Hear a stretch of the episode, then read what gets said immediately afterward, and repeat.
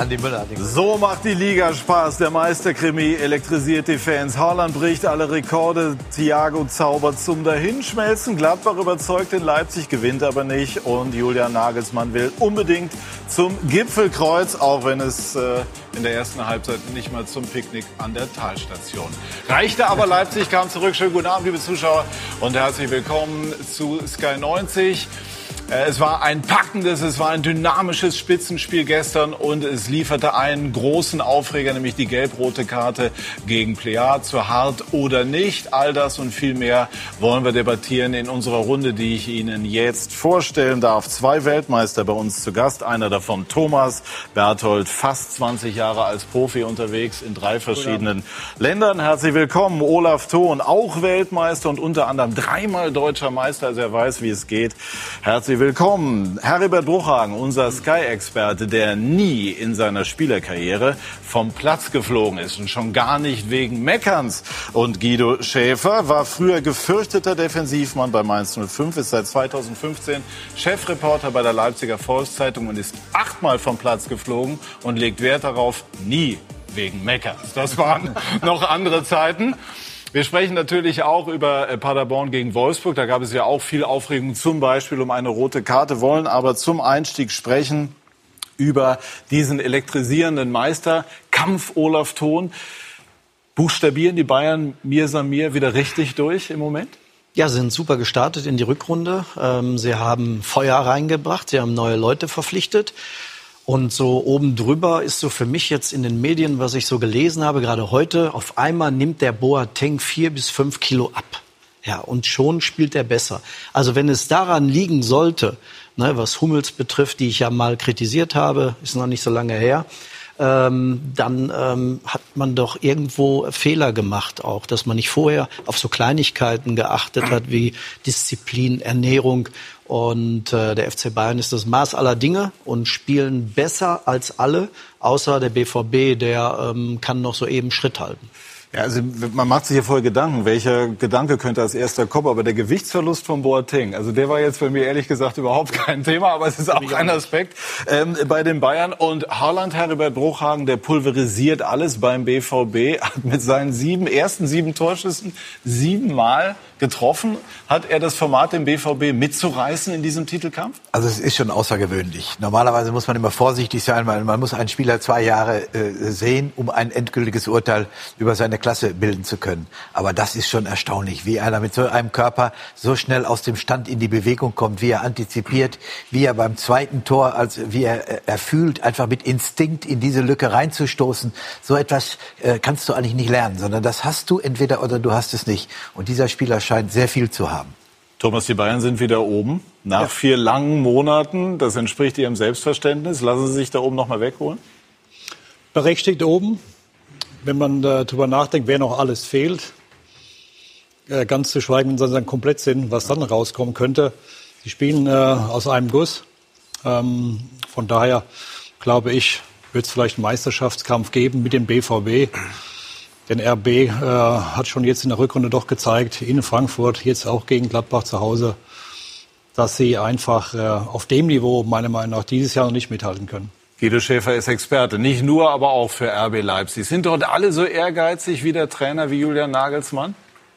Na, also am Ehrgeiz liegt das mal nicht. Und Olaf, bei uns ist keiner zu fett, außer vielleicht der Berichterstatter. Das habe ich ja nicht gesagt. Da ein paar Kilo zu viel. Nein, die sind natürlich ehrgeizig, aber äh, Thomas, die haben das auch nicht nur jetzt gezeigt in den drei Spielen, auch in der Vorrunde, dass sie natürlich noch nicht gut genug sind, um bei der, in der Meisterschaft mitzuspielen. Aber was ich positiv finde, Nagelsmann und Co. sagen, wir spielen um die Plätze 1 zu 4 und da ist der erste Platz included. Warum sollen wir denn das abwehren, wenn es denn dazu käme? Sie sind sich völlig bewusst, dass sie eigentlich keine Chance haben, dass natürlich Bayern und Dortmund besser besetzt ist, aber in guten Tagen sind sie in der Lage, beide Vereine zu schlagen und die haben eine tolle Serie hingelegt, 25 von 27 Punkten RB. Also äh, ich bin jetzt mal gespannt, wenn die Bayern gegen RB spielen. Ich glaube, es gibt angenehmere äh, Gastmannschaften als RB Leipzig. Guido, mir ist eben nur eins aufgefallen. Ähm, in der Vorrunde haben sie wirklich auf einem sehr hohen Niveau gespielt. Nur in Frankfurt, zweite Halbzeit, Passfehler ohne Ende. Jetzt im Spiel gegen Gladbach auch, wurden sie früh gestört, früh gepresst, das mögen sie überhaupt nicht. Und versuchen ja immer von hinten auch dann im Aufbauspiel einen Ball laufen zu lassen. Und wenn das nicht klappt, musst du eben auch mal eine andere Lösung haben. Weil dann mit, mit sagen wir mal, hinten nur rausspielen und rausschnicken, verlierst den Ball, Gegentor.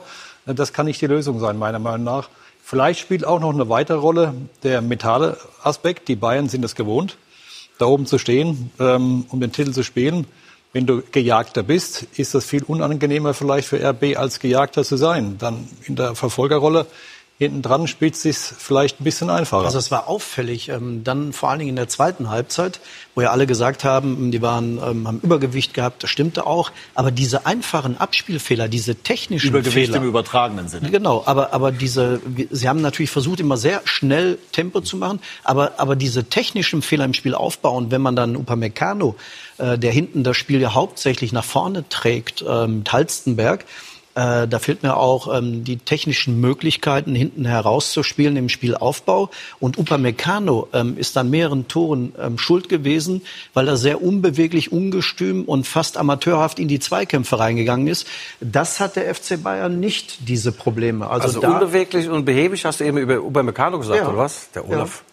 Ist so. Du musst also Knick- wenn wir uns die, die Tore auch ansehen, Ja. ähm, wie, ähm, wie er sich auch außen hat ausspielen lassen, wo er nur auf seine Schnelligkeit geachtet hat oder, oder gesetzt hat und dann ähm, überrannt wurde, das darf einem Innenverteidiger nicht passieren. Aber als unbeweglich habe ich ihn bisher noch nicht ja, wahrgenommen. doch, der ist, sehr, super schnell. Ja, der ist schnell, Ja. aber Schnelligkeit hat ja nichts mit Unbeweglichkeit zu tun. Beweglichkeit, Mhm. sich ähm, schnell zu bewegen aus dem Stand heraus. Können wir gleich nochmal, wenn wir bei RB dann äh, sind, bei dem Spiel auch nochmal vertiefen, schauen aber nochmal auf die Tabelle und wollen dann, Herbert, auch nochmal ein Wort über Borussia Mönchengladbach verlieren, äh, die gestern eine baumstarke erste Halbzeit hingelegt haben und dann am Ende, das hatte auch, aber nicht nur mit dem Platzverweis zu tun, äh, mit dem Unentschieden nach Hause fuhren. Könnte Borussia Mönchengladbach, also die Punkteanzahl gibt es ja durchaus her, vielleicht sogar der lachende Vierte werden in diesem Meisterduell? Das, das glaube ich nicht. Ich sehe den FC Bayern auch genauso äh, dominant wie Thomas. Äh, aber Gladbach hat gestern ein hervorragendes. Es konnte, durfte nur eine Mannschaft dieses Spiel gewinnen, nämlich Borussia Mönchengladbach. Und äh, es ist dann zum 2-2 gekommen, weil dann durch Torwartaktionen, unglückliche Aktionen beim 1-2 äh, dann äh, unglücklicher Platzverweis aus Sicht äh, äh, von Gladbach. Also es, das war schon überzeugend, wie äh, Gladbach in Leipzig äh, aufgespielt hat. Und das soll ihnen auch Selbstvertrauen geben. Aber zum Titelgewinn, äh, da fehlt mir jegliche Fantasie, dass Gladbach das auf Strecke bei noch ausstehenden Spielen schafft. Also die Zahlen belegen im Übrigen auch, wie eng es ist. Die engste Situation oben in der Tabellenspitze seit acht Jahren. Wir hatten schon vier verschiedene Tabellenführer. Aus welchem Niveau spielt sich das jetzt ab in dieser Saison, Thomas? Ja, also Von der Spannung Stand, abgesehen. Stand heute haben wir ja einen spannenden Meisterschaftskampf. Also 14 Spiele sind noch zu spielen. Ein Punkt, zwei Punkte, drei Punkte, das ist ja kein großer Abstand. Die Bayern zurzeit wirken sehr stabil, machen gar keinen Fehler eigentlich individuell. Ähm, gegen die muss erstmal Führung gehen. Also gerade hinten stehen sie kompakt. Aber wie gesagt, ähm, das wird spannend werden, wenn die Champions League-Spiele losgehen, die Belastung höher wird. Hat Gladbach nicht beispielsweise? Je nachdem, wie Verletzte jetzt auch auftreten sollten, das können wir gar nicht kalkulieren. Also da reden wir nur um Konjunktiv. Trotzdem ist es schön zu sehen, dass wir hinten dran zwei, drei Mannschaften haben, die nicht weit weg sind. Und der BVB ist spielerisch stark. RB, Guido, ich bin dabei, die, die spielen für ihr Alter einen Sensationsball. Ich habe auch eine andere Meinung zu dem Innenverteidiger. Welche also denn? Ich, ja, ich finde, das ist ein, ein Innenverteidiger, der spielt wahrscheinlich in zwei, drei Jahren bei einem ganz anderen Verein. Nächstes Jahr, nächstes Jahr schon. Oder vielleicht nächstes Jahr schon. Guido weiß da wahrscheinlich mehr. klar. Äh, als, als Ich finde den auch gut, aber mit Schwächen. Vor allen Dingen in den Szenen, wo er sich nicht gut verhalten hat. Olaf, aber nur gegen Tyram. Das ist auch so eine Urgewalt. Ja, aber dann also, muss ich das doch kann mal passieren. sein. Der Da muss ich ein Duell in der zweiten Liga. Also da geht er rein verloren. wie ein Schienenfahrzeug, Genau. das war dilettantisch. Aber ich möchte noch eins zu Ja, also ähm, das- Mönchengladbach das- vor sagen. dem Also Tor. deswegen gehören die für mich auch nicht dazu, wo wir alle, glaube ich, einer Meinung sind, ähm, um Meister zu werden. Sie haben in keiner Weise es geschafft, einmal in Unterzahl den Ball zu halten, um dann vorne Embolo anzuspielen, nachzurücken, um dann noch mal gefährlich zu werden. Kein einziges Mal. Und das ist einfach zu wenig. Deswegen haben sie auch dann verdient noch den Ausgleich bekommen, wobei ich auch der Meinung bin, das war keine gelb-rote Karte. Aber dazu kommen wir noch. Ne? Dazu kommen wir noch. Jetzt äh, wollen wir zunächst mal schauen, was heute in Wolfsburg passierte. Da gab es nämlich auch eine interessante, mehrere interessante. Szenen. Äh, was habe ich gesagt? Wolfsburg. Wolfsburg, ja, Wolfsburg hat er dort gespielt, also soweit ich informiert bin. Aber Paderborn gegen Wolfsburg. Aber völlig richtig, Herbert, wir wollen äh, ganz korrekt sein. Das sind jetzt Szenen nach Schlusspfiff. Steffen Baumgart. Herbert, wie interpretieren Sie das? Er sagt, er ist total enttäuscht. Er sagt, wir schaffen es nicht. dieses Spiel, äh, man sieht die Depression in seinem Gesicht und äh, er könnte gesagt haben, äh, das war's, wir schaffen es nicht. Jetzt haben wir die. Er, er, wird sich aber wieder, er wird morgen anders, anders da sein. Wir haben die Möglichkeit, jetzt nachzufragen. Markus Lindemann hat Steffen Baumgart am Mikrofon. Bitte schön. Steffen Baumgart, wir hatten äh, gerade noch mal das Bild von Ihnen nach dem Spiel. Sie wirken sehr in sich äh, gekehrt, äh, fast würde ich interpretieren, konsterniert. Was war in Ihnen los in diesem Moment? Ja, man lässt sich natürlich trotzdem, das Spiel ist vorbei und dann versuchst du natürlich trotzdem mal Gedanken zu machen, was wirklich passiert ist. Weil, ähm, und jetzt muss man mal klar bleiben, ähm, die Jungs haben guten Aufwand, hohen Aufwand gehabt, haben viel gemacht, viel getan. Aber am Ende müssen wir leider auch sagen, dass wir entscheidende Fehler gemacht haben und das darf man nicht verkennen. Und ähm, wie gesagt, das, was die Jungs Laufen, machen, tun. Das ist das, was wir uns vorstellen, wie wir uns vorstellen, wie sie rauskommen, nachdem du, ich sag mal, einige Rückschläge in der ersten Halbzeit hattest. Äh, das ist das, was wir wollen. Das ist das, was sie zeigen wollen. Das tun sie. Und trotzdem muss man sagen, hat man dann in entscheidenden Momenten dann die Fehler gemacht, die du nicht machen darfst, gerade gegen so eine gute Mannschaft. Welche entscheidenden Fehler waren das? Ja, ich sag mal, wenn du den Freistoß siehst, versuchst du natürlich trotzdem besser zu verteidigen beim 1-1 relativ kurz. Ja, wir können das zweite nehmen, äh, können wir vielleicht mit zwei Kontakten spielen, nicht direkt. Ähm, wie gesagt, wir wollen spielen, wir werden es auch weiter spielen, wir werden auch mit diesen Sachen weiterleben, weil wir es auch so wollen. Und äh, also nicht die Fehler, sondern so Fußball spielen. Äh, und wenn du dann wieder rauskommst nach dem 3-2, dann relativ gut wieder im Spiel bist mit einem weniger, ich glaube drei, vier richtig gute Möglichkeiten hast, äh, dann zeigt das das, was wir sehen wollen. Und ähm, wenn du dann durch so einen Freistoß dann auch wieder super getreten, den Freistoß von, von Maxi, dann ist das einfach ärgerlich. Und dann bin ich nach dem Spiel ab und zu auch mal mit ein paar Gedanken da. Die Situation zwischen äh, Gerrit Holtmann und Steffen, die letztlich zur roten Karte gegen ihren Spieler führte, haben Sie sie gesehen von Ihrer Position aus? Dann zeigen wir sie Ihnen mal auf dem Monitor und äh, ich bitte Sie, diese mal zu bewerten. Okay.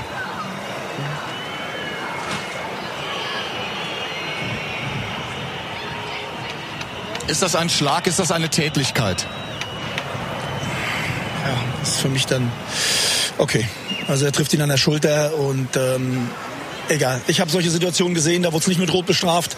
Ähm, das ist dann schon schwierig, aber wie gesagt, wenn der Schiedsrichter das als Tätlichkeit sieht, ähm, dann stellt sich manchmal die Frage bei einigen Vorteilsituationen und Spieler dann schon gelb vorbelastet ist und dann wird halt gesagt, bei einem taktischen Foul, äh, dann gilt das nicht mehr, dann, dann ist dann schon schwierig. Ich muss, glaube ich, jetzt auch aufpassen, weil, wie gesagt, äh, die Hand geht zum Körper.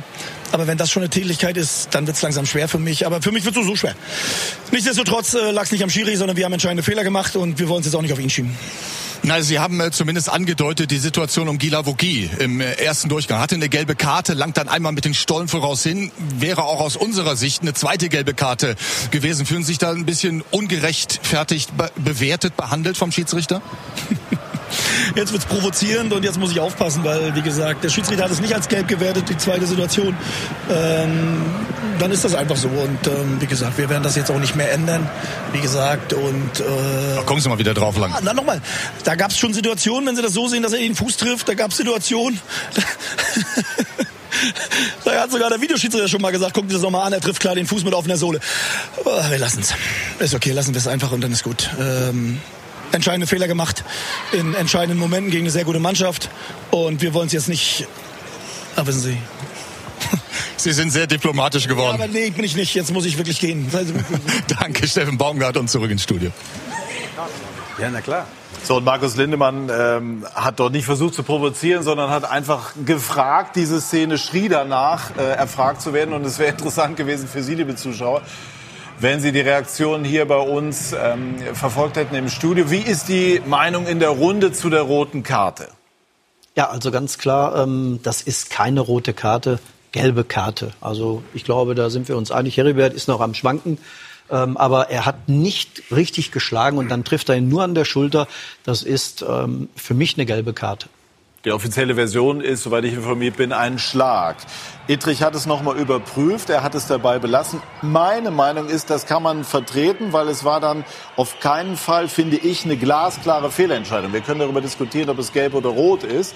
Dass er sie so belassen hat, finde ich Ich glaub, in der- Ordnung. Ich glaube, der Schiedsrichter hatte vielleicht gedacht, er trifft ihn im Gesicht. ja. Aber jetzt aber eure Meinung ist interessant, nicht meine. Äh, noch nicht mal gelb. Noch nicht mal gelb? Nö, was hält er sich denn da ins Gesicht? Also ich weiß, das sind, das hört sich jetzt blöd an. Wir waren ja früher Männer, wir hatten noch Haare auf der Brust. Aber so eine Scheiße, da halte ich mich doch nicht. Da stehe ich da und dann gibt's gar nichts, gibt's dann geht's weiter. Also Thomas hat vorhin gesagt, Maximal gelb. Ich war würde auch sagen, maximal gelb. Das ist meine Meinung. Also ich finde, gelb ist es Maximal auf alle Fälle.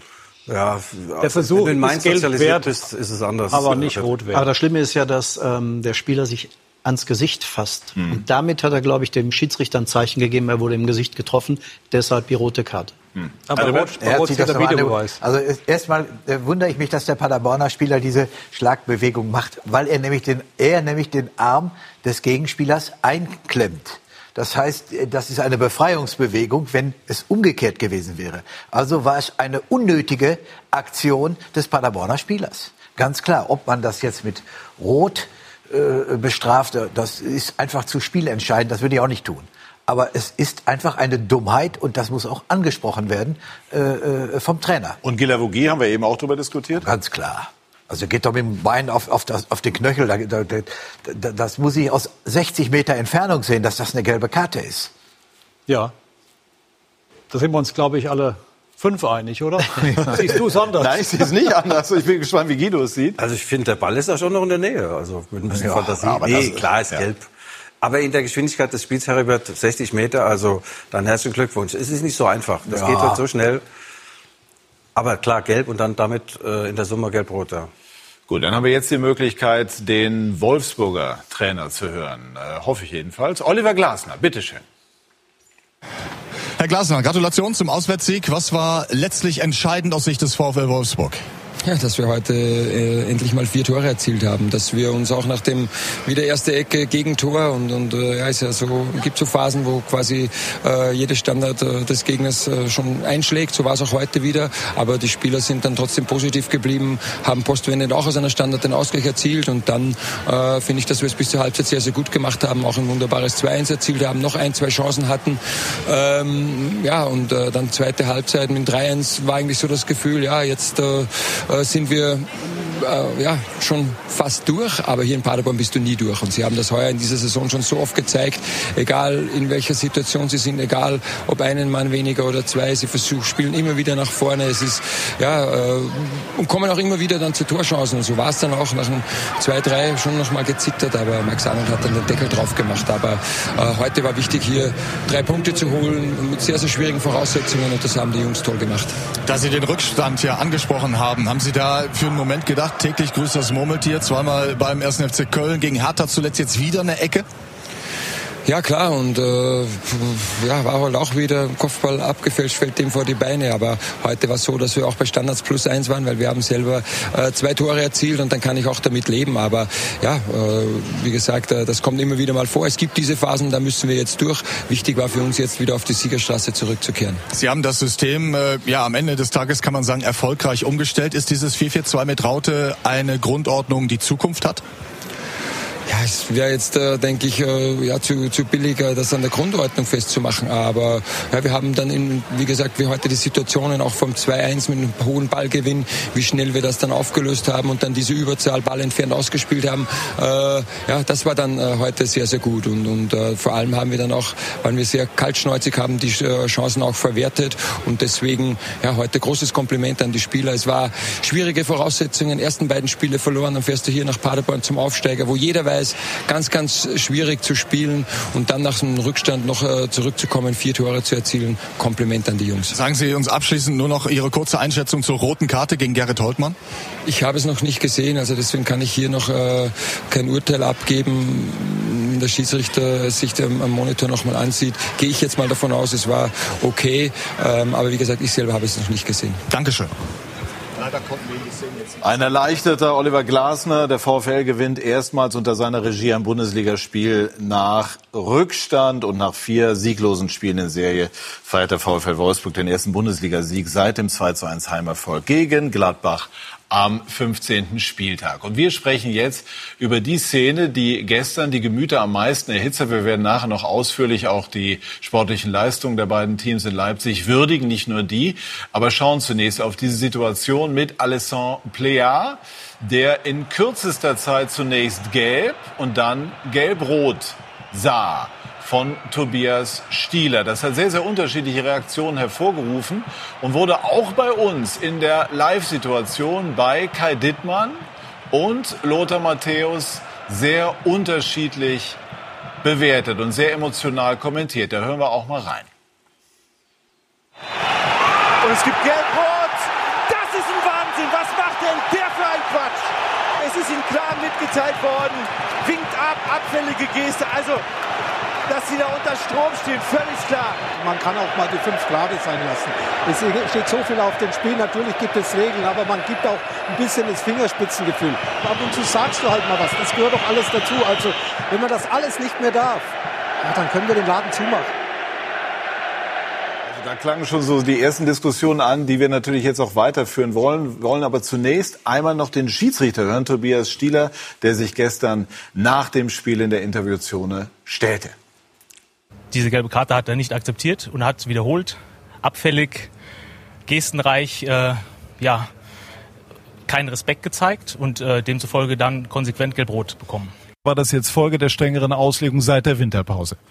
Das ist sicherlich eine Folge der strengeren Auslegung in der Winterpause. Jetzt komme ich auch gerade äh, vom äh, UEFA Winterkurs und da haben wir auch genau exakt solche Szenen gesehen und solch, solch, äh, solche Szenen möchte auch die UEFA nicht sehen. Also das ist, äh, da geht es immer um Image vom, vom Fußball und äh, das ist äh, inakzeptabel und äh, das werden wir auch weiter so konsequent durchsetzen. Also sehr deutlich und klar erläutert von Tobias Stieler, unser Sky-Experte. Heribert Bruchhagen hat jetzt mal das einleitende Statement zu diesem Thema. Äh, erstmal war es ein, äh, auch eine trag, äh, äh, tragwürdige Entscheidung. Es war, hat das Spiel entschieden, denn Gladbach war klar auf dem Gewinnerweg. Für mich stellt sich die Frage, wieso er einen fairen Zweikampf... Ganz kurz darf den Schiedsrichter aber natürlich jetzt in seinem Handeln nicht beeinflussen. Nein, nein. Ich komme muss ja die Regeln an. Ich komme ja auch gleich dazu. Hm? Erst einmal sehen wir, ein, er wird klar vom Ball getrennt, ganz sauber, äh, eine Protesthaltung, ostentative äh, Protesthaltung, die er gegenüber dem Schiedsrichter einnimmt. Da hätte der Schiedsrichter weiterlaufen lassen können. Aber er hat sich entschieden, das wird sanktioniert, hat ihm die gelbe Karte gegeben. Sanktioniert, bestraft, bestraft. ostentativ sehr bewusst, nur für die wenigen und, äh, Nicht-Lateiner. Jetzt, ja. Und jetzt kommt es eben zu der Szene, die genau vorher angekündigt worden ist, ja. in der Winterpause, dass man das nicht mehr akzeptiert. Und dann ist er sowohl von der Gestik her als auch verbal. Ich will das gar nicht, man muss das gar nicht übersetzen, äh, um zu wissen, was er dort äh, dem Schiedsrichter zugerufen hat. Und dann würde ich als Mannschaftskamerad auch den Player mal schnappen und sagen, du hast das Spiel durch dieses, diese Art und Weise entschieden. Und ich glaube, dass dieses mit dieser Tragweite, dass das alle Bundesligaspieler gesehen haben und dass das zwar für Gladbach hart ist, aber dass dieser Vorgang auch eine erzieherische Wirkung hat äh, auf, auf die Spieler in der Zukunft, nicht mehr eine getroffene Entscheidung auf diese Art und Weise äh, zu äh, äh, kommentieren. Natürlich wird man sprechen können, natürlich wird man Protesthaltung annehmen können, aber nicht auf diese Art und Weise. Und das kann dem Fußball insgesamt gesehen helfen. Für Gladbach tut's mir leid. Ja, Regelwerk, das ist ja ein spannendes Thema im Allgemeinen. Äh, FIFA, UEFA, die nationalen Ligen. Ähm, ich habe da mal einen ganz anderen Ansatz. Ich finde, wenn so Regelwerke verändert werden oder angepasst werden, sollte man vielleicht versuchen, in diese Gremien ehemalige Spieler mal einzubinden, deren Meinung mal zu hören, die auf hohem Niveau gespielt haben, um einfach mal Gefühl dafür zu bekommen, was geht eigentlich so ein Mensch vor, wenn der da unten steht. Ich glaube nicht, dass wenn du in so ein Würden Spiel Sie das denn machen? Jetzt mal unabhängig von mir, erstmal allgemein die Debatte anregen. Wenn man in so ein Spiel reingeht, wo so viel auf dem Spiel steht, da ist es ja nicht so, dass du das Regelwerk, was jetzt im Winter angepasst wurde, verinnerlichst als Spieler. Das hat dir dann irgendwann mal der Verein mitgeteilt. Lea ist jetzt noch ein ausländischer Spieler, spricht wahrscheinlich nicht so gut Deutsch oder versteht vielleicht auch nicht alles. Ähm, von daher nochmal, Ausgangslage ist ja, dass wahrscheinlich viele das gar nicht so auf, Aber auf dem Bildschirm haben. Ihnen das so eine sehr eindeutige das, das habe ich Geste nicht sagen wollen. Ähm, dass Emotionen zum Fußball gehört, das wissen wir alle, die gab es früher, die wird es heute geben und in den nächsten 30 Jahren. Aber die war doch gar nicht so schlimm, vor allen Dingen die erste gelbe Karte. Aber Olaf, ich, ich finde, was Lothar sagte während dem Spiel, das ist schon auch angebracht gewesen. Du musst doch bei so einem Spitzenspiel als Schiri ein bisschen ein Gefühl entwickeln. Auch Aber nur beim Spitzenspiel, beim Abstiegskampf da nicht, oder was? Beim Abstiegskampf beim natürlich auch, bei jedem Spiel, ja. da hast du vollkommen recht. Ich finde, er hat ein Fass aufgemacht gemacht, indem er das Spiel unterbricht. Keine ja. Sau hat mehr nach diesem Player geguckt, als genau. der den Ball verloren hat. Warum pfeift er dann ab? Und dann äh, war die Büchse der Pandora, können wir gleich mal besetzen, was das wieder, das war dann offen. Und danach war es eine gelb-rote. Aber dass er das Spiel abpfeift, war völliger Humbug. Also das ist auch nicht im Geiste dieser Regel, glaube ich. Das hat doch gar keinen Menschen mehr in dem Stadion interessiert. Sabitzer wollte weiterspielen. Aber nach der ersten Gelben fand ich jetzt das Abwinken dann, und er hat dann was auf Spanisch gesagt, da muss das auch mal wirklich mal einfach mal gut das auf Spanisch, Thomas, aber mal gut da sein bist du zu großzügig. Ich, ich, ich bin da großzügig. Ja, Das das ist die Frage, ob Stieler, ich hatte jetzt gestern nicht den Eindruck, dass er unbedingt auf diese Beleidigung äh, Das kann ich auch nicht sagen. Ist. Aber Aber es das ist auch sehr spekulativ aber- jetzt. ja. Eine mögliche Beleidigung. Na ja. Ja. Ja, wir sollen ja sauber berichten, Herr Ja, ja. ne, auf Ja. Faktenbasis. Das ist ein wichtiger Punkt. Aber die Signalwirkung finde ich schon sehr wichtig, was Heribert sagt, äh, weil dieses Geeiere, man kann es ja nicht mehr sehen, sechs, sieben Mann stürmen ständig auf den Schiedsrichter, der muss die ganzen äh, Sprachen erstmal auseinanderdividieren, wer ihn jetzt gerade wie beleidigt hat. Also das ging einem wirklich jetzt auf, die, auf den Geist. Äh, Und auch die ganze Bankbesatzung bei einem profanen Einwurf springt alles hoch. Also äh, das gefällt mir bei RB Leipzig übrigens auch nicht gut. Da gibt es ein paar Vereine, die da ganz, ganz vorne weg sind. FC Augsburg und so, das kann man sich nicht mehr angucken. Und dann muss halt auch mal so eine Regel her. Und äh, sie wurde jetzt, äh, glaube ich, nicht richtig gut umgesetzt, aber ist trotzdem ein Signal für Mannschaften, für Trainer, für Physiotherapien. Bleibt auf eurem Hintern, lasst den Schiedsrichter in Ruhe. Der muss tabu sein, der Mann. Der hat so einen Scheißjob, so einen schweren Job. Und man macht ihn noch schwerer. Und ich finde, das ist gut. Der hat jetzt eine, eine, äh, eine Regelung, eine Maßnahme, sagt, pass mal auf, wenn du nicht zufrieden bist, gelb, nochmal nicht zufrieden, gelb-rot, dann guck zu. Also in anderen Sportarten, im Rugby beispielsweise, im Handball auch, ist es anders. Da steht auch viel auf dem Spiel. Äh, Da sind auch Emotionen dabei. Und die Spieler äh, würden sich nicht trauen, den Schiedsrichter, im Allgemeinen jedenfalls, so anzugehen. Olaf. Oder auch beim Handball Ball liegen lassen, weil die haben Regeln. Wir müssen uns eine Regel Ist- ist natürlich für auch sehr alle. pauschal, ne? Lothar Aber- Matthäus, ich habe das ja auch gehört, was er gesagt hat, in der Euphorie, wie der Lothar so ist. Und ähm, ich bin aber nicht seiner Meinung, Fingerspitzengefühl muss von beiden Seiten kommen. Ich habe heute WDR gehört, wo äh, Thorsten Kienhöfer mit Sven Pistor gesprochen hat und äh, da haben die das Ganze auch zerpflückt und ähm, Thorsten Kienhöfer sagte zu Recht, der ehemalige Schiedsrichter, äh, dass das von beiden Seiten auch kommen muss, weil der Player, auch wenn er der Sprache nicht so mächtig ist, ein Ausländer ist, muss wissen, dass er seiner Mannschaft schadet. Wenn er das nicht macht, geht er runter und die Mannschaft verliert zwei Punkte. Äh, Wir haben einen Fall gehabt vor ein paar Jahren, da war Pep Guardiola, der beste Schauspieler ähm, bei Bayern München, der ist 50 Meter zur Außenbahn gerannt, wurde nicht sanktioniert.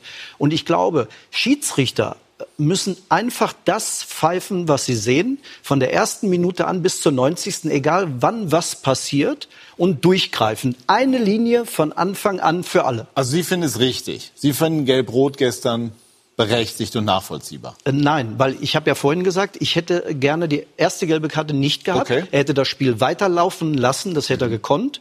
Und dann wäre es gar nicht dazu gekommen. Das war Fingerspitzengefühl, was er in dem Moment nicht hatte. Oder sagen wir mal, die Entscheidung hat er falsch getroffen.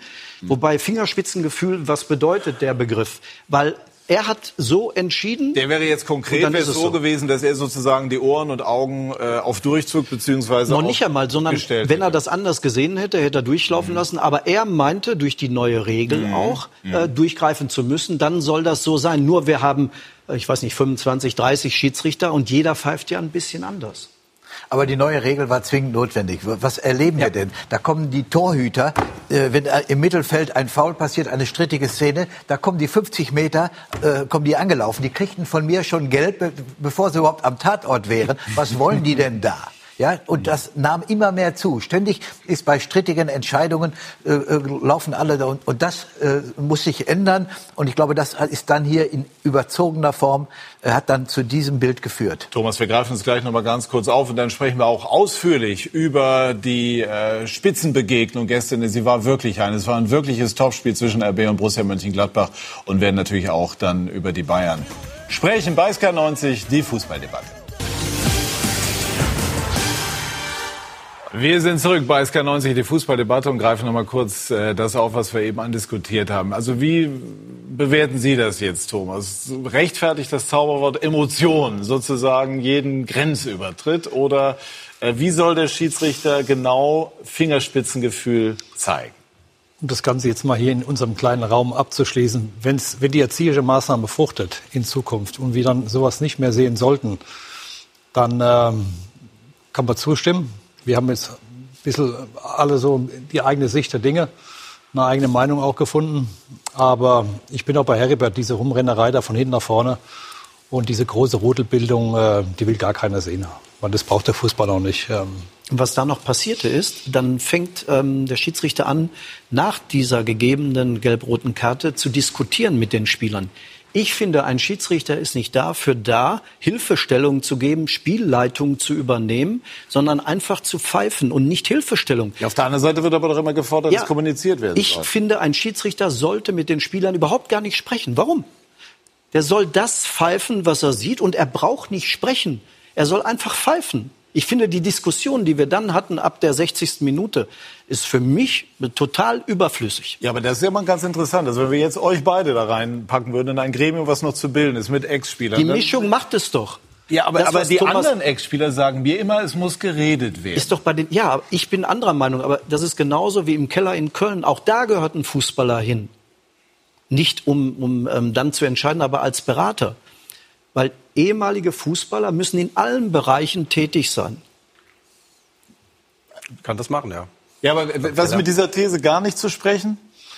Ich, ich finde einfach, wir, wir müssten jetzt auch äh, uns mal darauf einigen, dass das sind ja alles Menschen. Die müssen auch einen Spielraum haben, wie sie ihr Spiel interpretieren, wie sie auch mit den Spielern umgehen. Du kannst da nicht jetzt so alle über einen Kamm scheren und dann nur noch Roboter äh, auf den Platz stellen, die schwarz anziehen und dann ohne zu reden über den Platz. Also davon halte ich gar nichts. Nimm die. Coaching-Zone. Muss ich, muss ganz ein ehrlich sagen. Trainer? Er geht ein Zentimeter, er geht zehn Zentimeter. Dann machen Sie mit allen Tricks von der Bank, versuchen Sie Fair Play mit Füßen zu treten. Es wird immer groß geredet über Fair Play, aber jeder versucht minimalen Kredit oder ähm, einen Vorteil für sich ähm, rauszuholen. Jeder Einzelne. Und da spielt Fair Play kein, kein Thema. Also ich finde, ein verbaler Austausch sollte stattfinden im Rahmen. Da muss jetzt keine Diskussion äh, auf dem Platz erfolgen. Auch mit dem Trainer nicht, weil die können ja auch verwarnt werden oder auf die Tribüne geschickt werden. Es muss alles im Rahmen ablaufen, weil die Zuschauer und die Fernsehzuschauer wollen das Spiel erst mal sehen. Der Fußball steht im Vordergrund. Der ist ja für die Fans, für die Menschen da. Die wollen da keine Deba Debatten da unten jetzt, die sich wie ein Kaugummi ziehen. Aber äh, äh, Olaf, ich muss dir etwas widersprechen, wenn ich sehe, dass unsere oder meine Spieler haben immer Manuel Gräfe sehr geliebt. Und Manuel Gräfe führt Kommunikation mit den Spielern. Er spaziert über den Platz und äh, strahlt eine gewisse Ruhe aus. Es ist sowieso ein grundlegendes Problem, dass wenn die Schiedsrichter wie Eitekin Gräfe, wenn die dann wirklich gut sind, brich, äh, dann sind sie über 40. Und äh, äh, dann müssen sie aufhören. Das ist eigentlich eine gewisse äh, Tragik, die da liegt, auch damit der Nachwuchs auch eine Chance bekommt. 47 oder 48. Ne? Also ich hätte, würde, ich würde diese Altersgrenze flexibel gestalten. Äh, und ich meine schon, dass Kommunikation, Olaf, dass wenn ein Schiedsrichter gar nicht sprechen würde, würde ihm das als Arroganz ausgelegt. Es würde ihm das Ich die gebe Arbeit nur ein Beispiel. machen. Ich gebe nur ein Beispiel. Er hat, er gibt, ähm, er ist ja neutral. Aber er spricht hier zufälligerweise, weil die Situation es hergibt, nur mit einer Mannschaft. Er bevorteilt doch. Zum Beispiel, wenn einer eine gelbe Karte bekommen hat und er sagt dem Spieler, pass auf, beim nächsten Mal fliegst du runter. Das ist nicht seine Aufgabe. Das wird aber gemacht und das wird als Fingerspitzengefühl ähm, verstanden und auch gefordert. Ich bin ganz anderer Meinung. Das ist ein Vorteil für die andere Mannschaft und ein Nachteil für die andere. Gut, also wir stellen fest, es ist ein Thema mit ganz vielen Facetten und werden uns jetzt zuwenden dem, was wir gestern äh, sportlich gesehen haben. Ein Spiel mit zwei komplett und zwei grundverschiedenen äh, Halbzeiten. RB Leipzig gegen Borussia Mönchengladbach. Vinko Bicanic hat ganz genau hingeschaut. Ein Tabellenführer und eine Mannschaft, die spielt wie ein Tabellenführer. Kurz ein Spitzenspiel, das den Namen verdient. Man kann es auch so zusammenfassen. Ja, volles Haus, gelb-rote Karte, vier Tore, gelbe Karte für den Trainer. Das ist doch schon mal was, oder? Die Borussia in Leipzig von Beginn an beeindruckend. Ja, wir haben eine überragende erste Hälfte gespielt. Wir haben einem Leipzig nichts zugelassen. Wir haben unglaublich gutes Gegenpressing gespielt.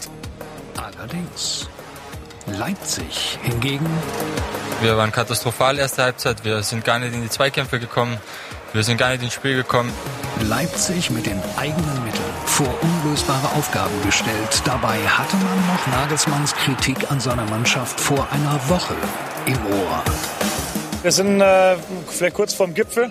Ja, und die Frage ist halt, die wir uns stellen müssen, wollen wir ans Gipfelkreuz oder wollen wir halt da parken und ein bisschen was essen und äh, ein bisschen was trinken und äh, dann wieder runtergehen. Seine Mannschaft aber zeigt gegen Mönchengladbach nicht die erwartete Reaktion. Das ist schwer zu erklären. Wir haben uns wirklich viel vorgenommen, haben konzentriert gearbeitet die Woche und dann äh, gehst du auf den Platz und funktioniert eigentlich gar nichts. Es ist wirklich ähm, erschreckend gewesen.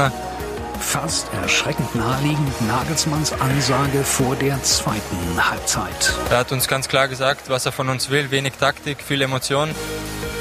Zwei Szenen lassen dann das Spiel zu Ungunsten der Borussia kippen. Ein unfreiwilliges Geschenk. Passiert. Das 1 zu 2. Sehr unglücklich. Ihr Fehler. Kann man so sehen. Ja, ich habe ihn ja in den Händen. Das ist einfach eine unglückliche Situation. Ich finde, das ist kein Fehler. Die zweite natürlich, die am Ende wohl dafür verantwortliche Szene, dass Gladbach nicht gewinnt. Pleas Platzverweis. Die Mannschaft, die das Spiel beherrscht hatte, wird Opfer eigener Unbeherrschtheit. Also das ist, äh, so hast gerade gesagt, war die spielentscheidende Szene und das ist äh, also ganz harte Entscheidung. Das ist für mich jetzt nicht zwingend eine gelb-rote Karte, erst recht nicht bei so einem, bei so einem bedeutenden Spiel. Bedeutend für den neutralen Zuschauer nach Nkunkus späten Ausgleich. Die übt im Training häufig. Bedeutend vor allem folgende Erkenntnis. Dieses Spiel sah zwei Mannschaften, die nicht gewillt sind, freiwillig ihre Ansprüche, Wir wollen gerne da oben mitmischen. ihre Ansprüche zu reduzieren. Und dass nach diesem Spiel keiner von ihnen Tabellenführer ist, Ich würde schon lieber vorne sein, dann hätten wir das Spiel gewonnen, aber haben wir jetzt nicht. Also. dass keiner von ihnen heute Tabellenführer ist, heißt eben nicht, dass sie es nicht werden wollen. Das haben sie beide gezeigt. Ja, ihr habt ja auch super. Guido, die gelb-rote Karte haben wir jetzt erschöpfend behandelt, äh, sportlich betrachtet. Warum hat RB äh, nach Ihrer Einschätzung erst im zweiten Durchgang im Grunde genommen mitgemacht?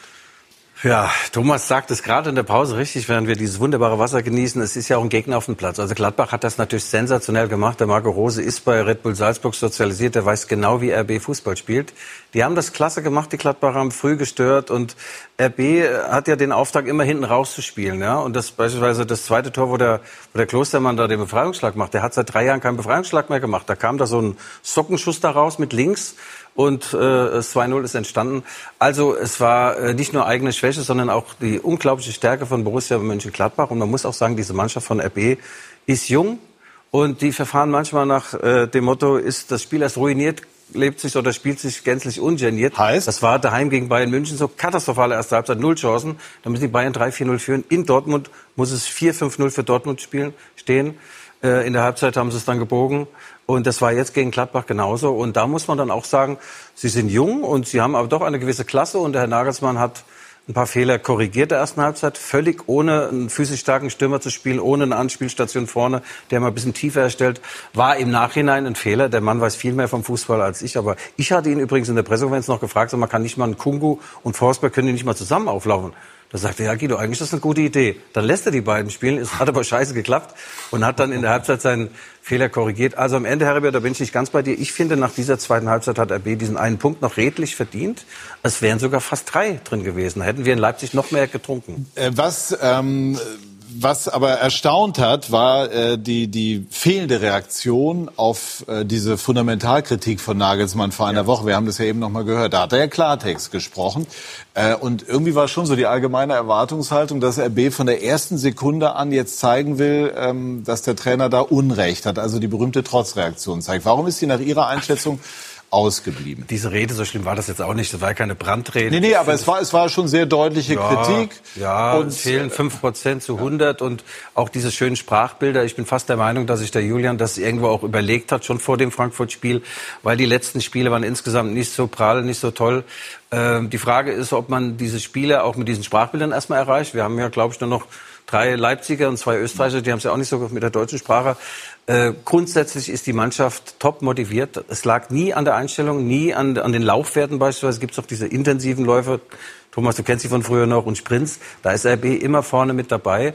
Ich glaube, es ist eine Ausprägung von mangelnder Klasse, dass man eben nicht über 90 Minuten immer eine Top-Leistung bietet. Und das schafft RB nicht. Die sind einfach nicht gut genug, um das über 90 Minuten in jedem Spiel zu bringen. Und deswegen wird Bayern Meister, Dortmund Zweiter und RB ruhmreicher Dritter. Und Aber Sie haben in der. Vorrunde mal acht von neun in Folge gewonnen. Also da ist ja die Ja. Qualität schon äh, zu sehen gewesen. Wir haben über Schalke gar nicht gesprochen. Nee, wir sprechen auch jetzt weiter, weiter Ja, aber, über aber der RB. wollte mir Ja. was reintun Na. mit der Acht. Also vor 14 Tagen äh, oder in, in, der, in der Winterpause äh, habe ich Leipzig äh, doch als echten Kandidaten für die deutsche Meisterschaft angesehen und habe jetzt diese nach den Spielen Frankfurt und ist man jetzt doch ein bisschen einen Schritt zurückgetreten, zumal die Bayern eindrucksvoll äh, äh, aufgespielt haben. Also in der Winterpause habe ich den Leipzigern echte Chancen auf den Titel eingeräumt. Von meinem Gefühl her. Und jetzt?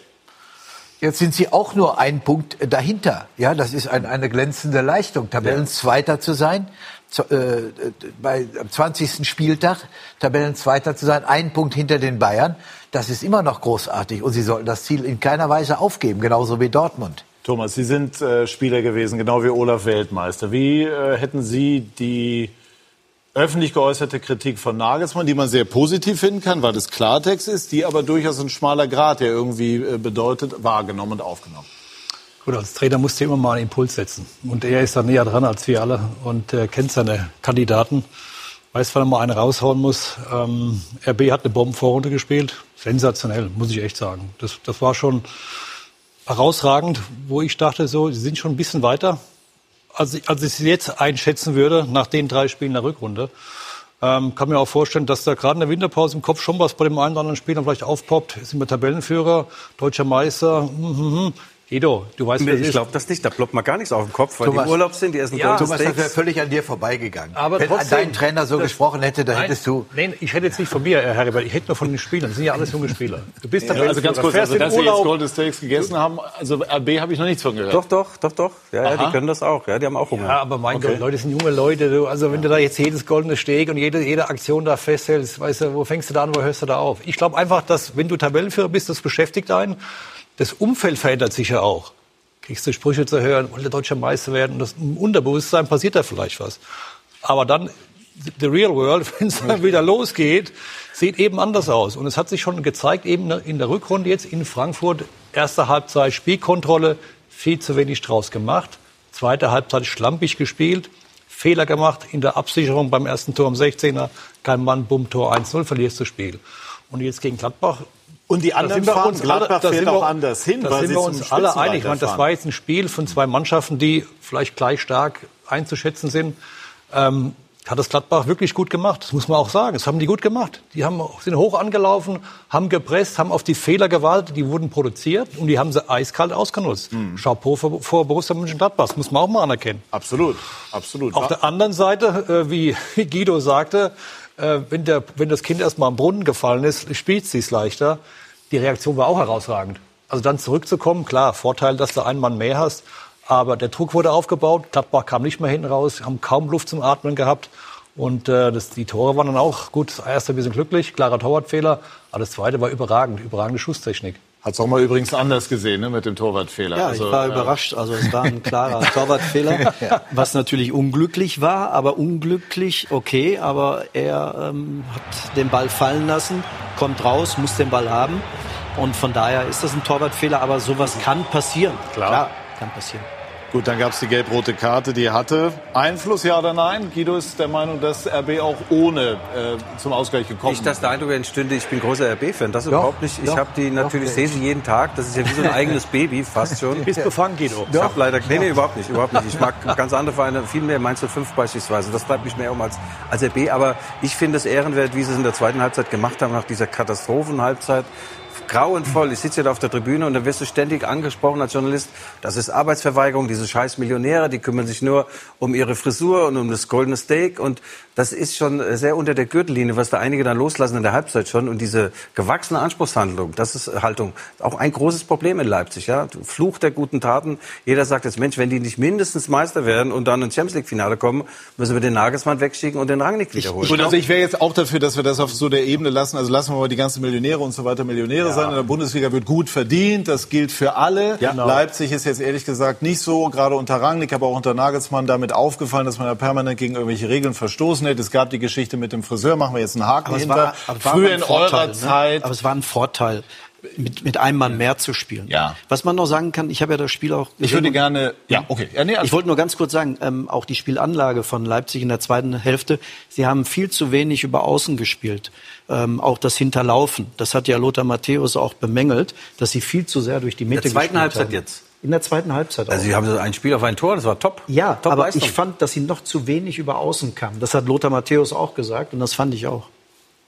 Hat Nagelsmann das nach Ihrer Einschätzung, Olaf, äh, vergangene Woche bewusst gesetzt, weil er, äh, weil er wusste und ihm klar war, jetzt stehen für RB ganz, ganz wichtige Wochen an, die mit dem Das Spiel gestern Thomas begonnen haben, gesagt. die mit Bayern weitergehen, Pokal in Frankfurt. Kann man ganz kurz machen. Äh, Thomas hat das gesagt, ein Trainer muss Reize setzen, vor allen Dingen, wenn du überraschend nach so einer Serie dann gegen Frankfurt und so verlierst und vor allen Dingen in der ersten Halbzeit kann man 3-0 führen.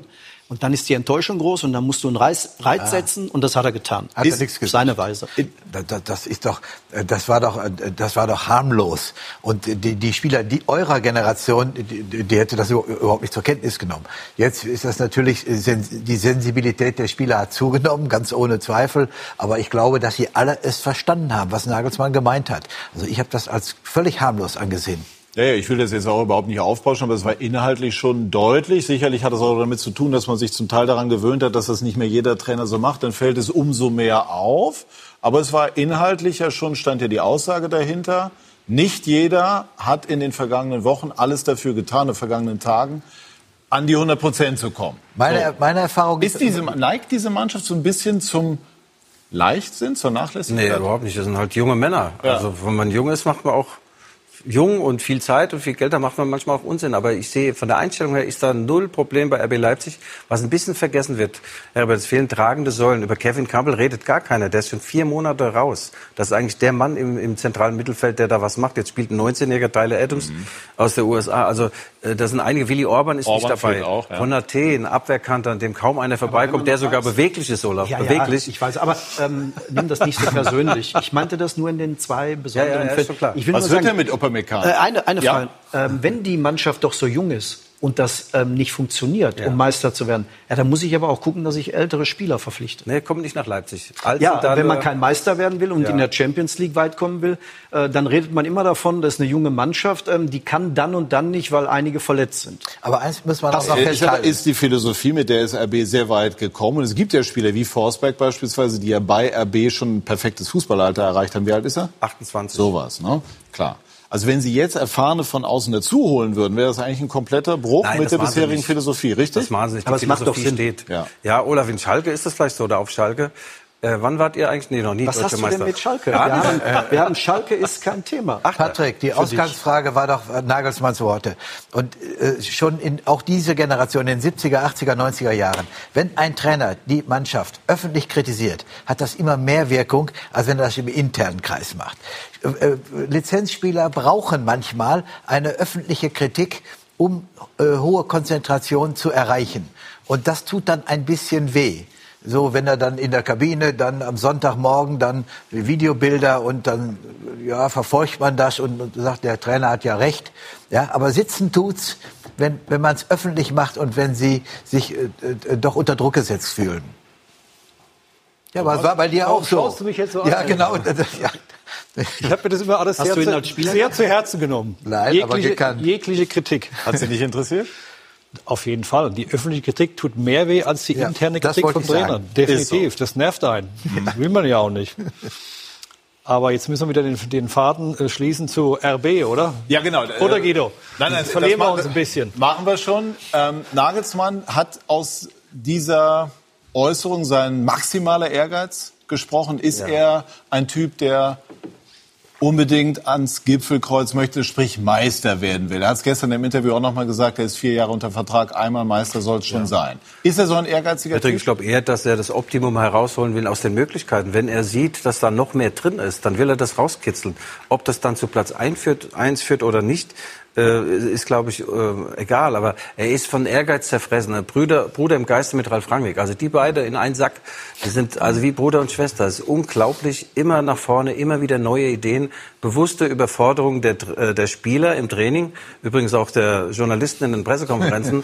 Der Typ ist unglaublich. Und er springt nach wie vor über jedes Stöckchen. Er, er äußert sich zu allen Fragen, äh, denen er da, äh, die er gestellt bekommt. Egal, Erderwärmung, Ozonloch, der weiß alles.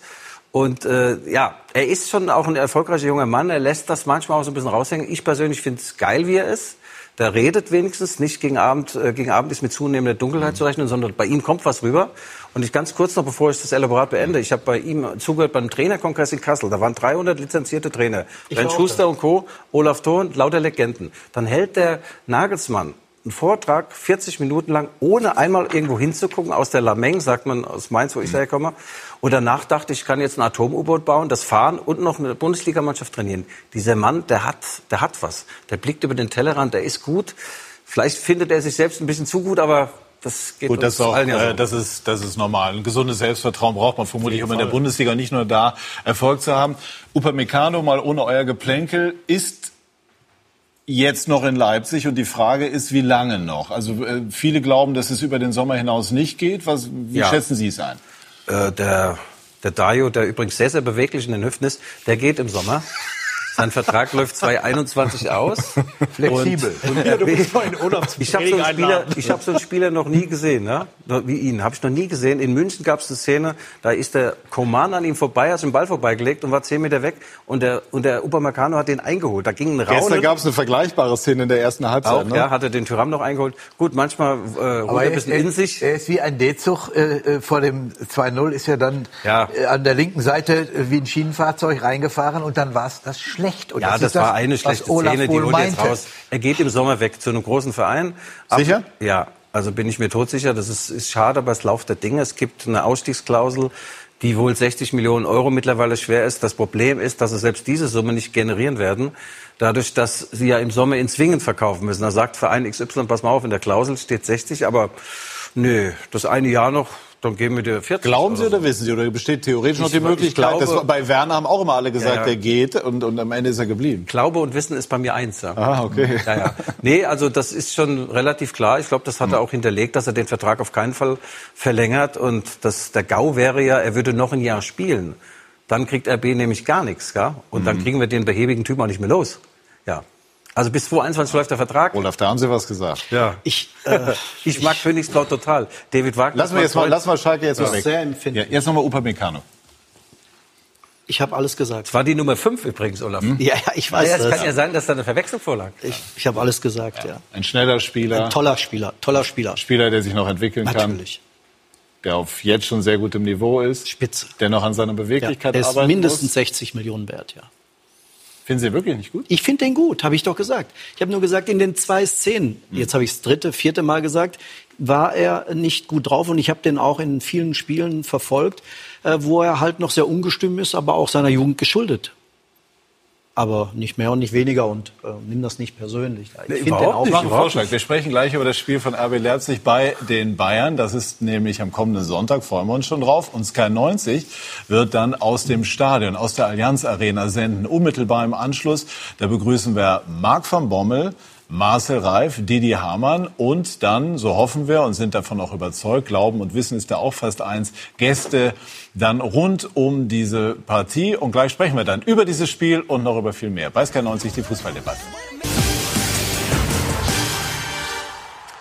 Wir sind zurück bei SK90, die Fußballdebatte und blicken kurz voraus auf das Spiel am kommenden Sonntag Bayern München gegen RB Leipzig. Thomas Berthold, nach Ihrer Erfahrung, sind das die Spiele, die die Meisterschaft entscheiden können? Wo die Bayern in dem Fall auch ein starkes Statement abgeben können? Ein starkes Statement können sie auf jeden Fall abgeben. Wenn sie das Spiel gewinnen, dann haben sie schon mal einen Kandidaten ähm, auf, sagen wir, auf Abstand gehalten. Aber von Entscheidung können wir jetzt am, am nächsten Wochenende nicht sprechen. Olaf. Denk. Ich glaube, der Trend ist im Moment voll auf der Seite Ja. von Bayern München, aber auch von Borussia Dortmund. Aber wenn man auf diese Begegnung schaut, das Spitzenspiel schlechthin, äh, gibt es für mich nur einen Sieger und der heißt Bayern München. Wenn sie es aber schaffen sollten, Leipzig gegenzuhalten, Pressing zu spielen, immer variantenreich spielen, Lewandowski im Griff haben, dann versuchen die Bayern Abwehr durcheinander zu bringen, ähm, indem sie selber attackieren Ähm, ich habe so noch das 5 zu 0 von Schalke auch noch so im Kopf. Ähm, man darf beim FC Bayern keine Angst haben und mhm. sich nur hinten reinstellen, sondern man muss mit Mut spielen, variantenreich spielen und auch ein bisschen mhm. Glück haben. Ähm, und wenn Leipzig das schafft, ähm, da ähm, Gas zu geben, dann, dann haben sie eine kleine Chance. Aber im Moment spricht alles für Bayern. Bisher hat Guido Leipzig bei den Bayern nichts holen können. Null. Null. Sind Sie in der Lage, diesmal äh, dort standzuhalten? Äh, ja, wir Leipziger, äh, ich spreche jetzt mal als Leipziger, als, als Leipziger äh, Mensch, der da schon lange wohnt, wir denken immer, wir sind zu allem bereit, aber in München gab es bisher immer auf die Nuss, auch zu Recht auf die Nuss, null Chance. Ich glaube persönlich, dieses Jahr wird es anders, äh, weil, weil, weil die Bayern können sich ja bekanntlich nur selbst schlagen und RB Leipzig wird denen Hilfe zur Selbsthilfe geben am nächsten Sonntag. Und mit einem überragenden vielleicht Dani Olmo, den hat man vergessen, den wollte auch die ganze Welt, den hat Leipzig bekommen. Der wurde jetzt eingewechselt zum ersten Mal. Klasse Spieler, da fragt man sich, wo haben die den versteckt? Dinamo Zagreb ist ja bekannt für Nachwuchsarbeit, tolle, toller ja. Verein. Also der Spieler kann wirklich am Ball alles. Und äh, vielleicht äh, fährt er in München schon einen, einen Einsatz. Man muss ihm so ein bisschen die Rückwärts Bewegung noch erklären. Den Rückwärtsgang kennt er nur von seinem Auto. Aber sonst ist das ein super Spieler. Die Bayern waren auch U21 Europameister, ja, ja genau. Ja. Die Bayern, was äh, sind die Bayern an Upamecano interessiert nach ihrer Also ich bin mir, also wenn sie nicht dran interessiert wären, dann äh, muss ich sagen, dann wären sie ein bisschen bläde. Ich bin mir sehr sicher, dass da schon Dinge laufen. Äh, aber da weiß ich nicht ganz genau. Sonst äh, gibt es ein paar Dinge, wo ich schon relativ genau weiß, wo die Reise hingeht. Und das große Problem, was, was RB perspektivisch hat, ist, dass man diesen Haaland nicht geholt hat. Da war das Fenster der Geschichte war kurz auf im letzten Sommer. Da hätte man ihn ansprechen können. Als er in Österreich ein paar Tore gemacht hat, hat keinen Hund interessiert. Als er in der Champions League Tore geschossen hat, da war das Thema durch. Da konntest du nicht mehr mithalten. Du hättest ihn im Sommer 100 Prozent oder was heißt 100 Prozent, du hättest gute Chancen gehabt, ihn hierher zu locken. Und jetzt, ja, jetzt schießt der Tore. Olaf Sager, der köpft vielleicht auch noch dem nächsten Tor. Und der kann wirklich alles. Der Typ ist unfassbar. Und hat einen Körper wie du früher, Thomas. Wollen Sie sagen, der ist Leipzig äh, nach Ihrer Einschätzung durch die Lappen gegangen? Ja, absolut. Ich meine, der ist in Salzburg, hat er zwei Jahre gespielt. Die haben super gescoutet, haben den da geholt. Unter Marco Rose hat er noch ganz selten gespielt. Dann unter Jesse Marsch hat er regelmäßig gespielt und in Österreich Tore geschossen. Das interessiert noch keinen Hund. Aber der Jesse Marsch hat in Leipzig angerufen. Also pass mal auf, so einen habe ich ja noch nie gesehen. Bei dem stimmt ja alles. Der steigt morgens ins Radio und hat die Champions League Melodie hat er in seinem Radio.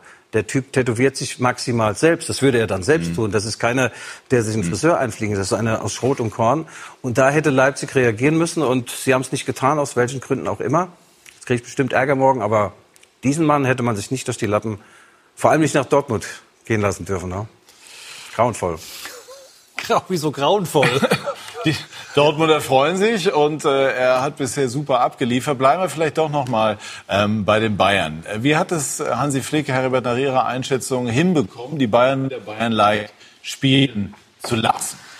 Also mir gefällt an äh, dieser Fragestellung, an dieser Diskussion nicht, dass die Leistung von Niko Kovac gänzlich an die Seite geschoben wird.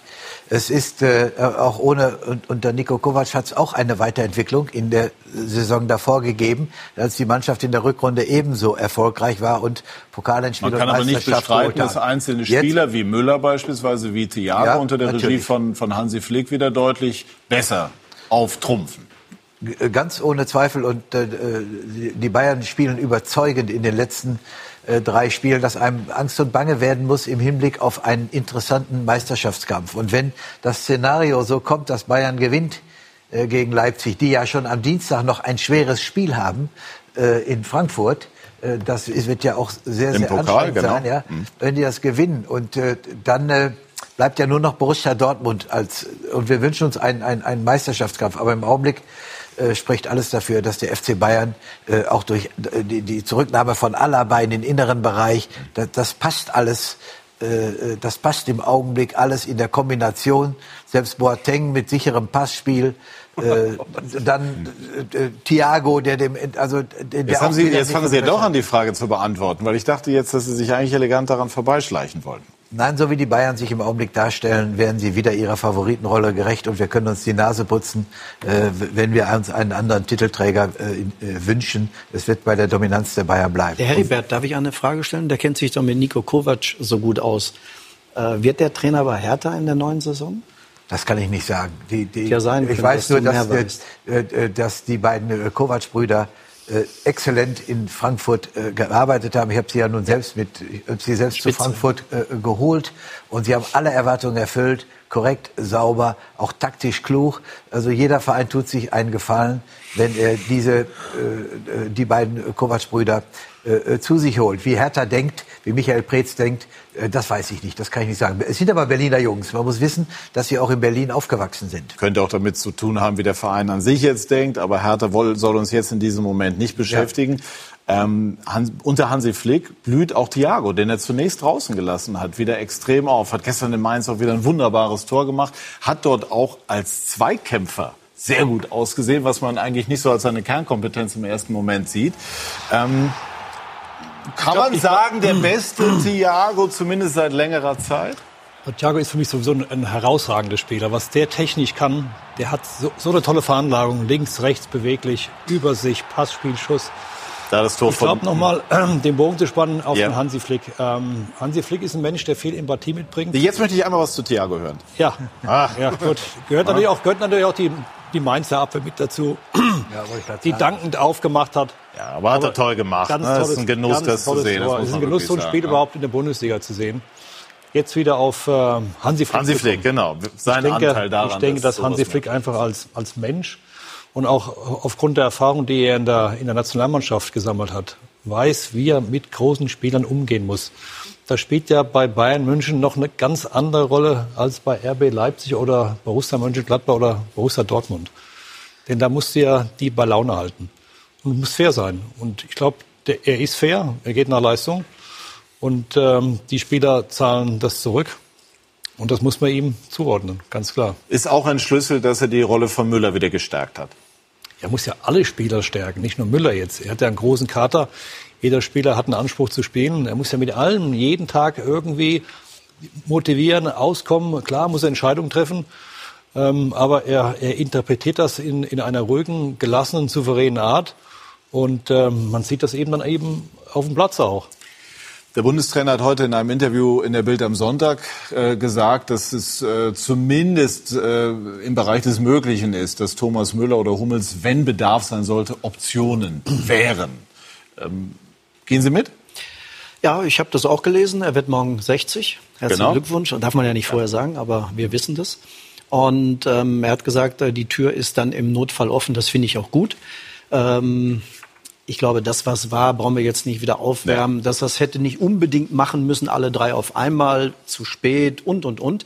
Ähm, Hat er heute aber auch noch mal durchaus ganz einleuchtend begründet, Genau. um anderen dann auch die Möglichkeit geben, sich zu entwickeln. Dass es tatsächlich dann die Diskussion von gestern spannend ist, könnte es sinnvoll sein, zum Beispiel Müller in dieser Form dann als Kandidaten zu nicht sehen. nur Müller, sondern alle. Also wenn sie dann in Top-Niveau haben, und wir sehen ja auch, ähm, wie sich Boateng, wie sich Hummels gemacht haben.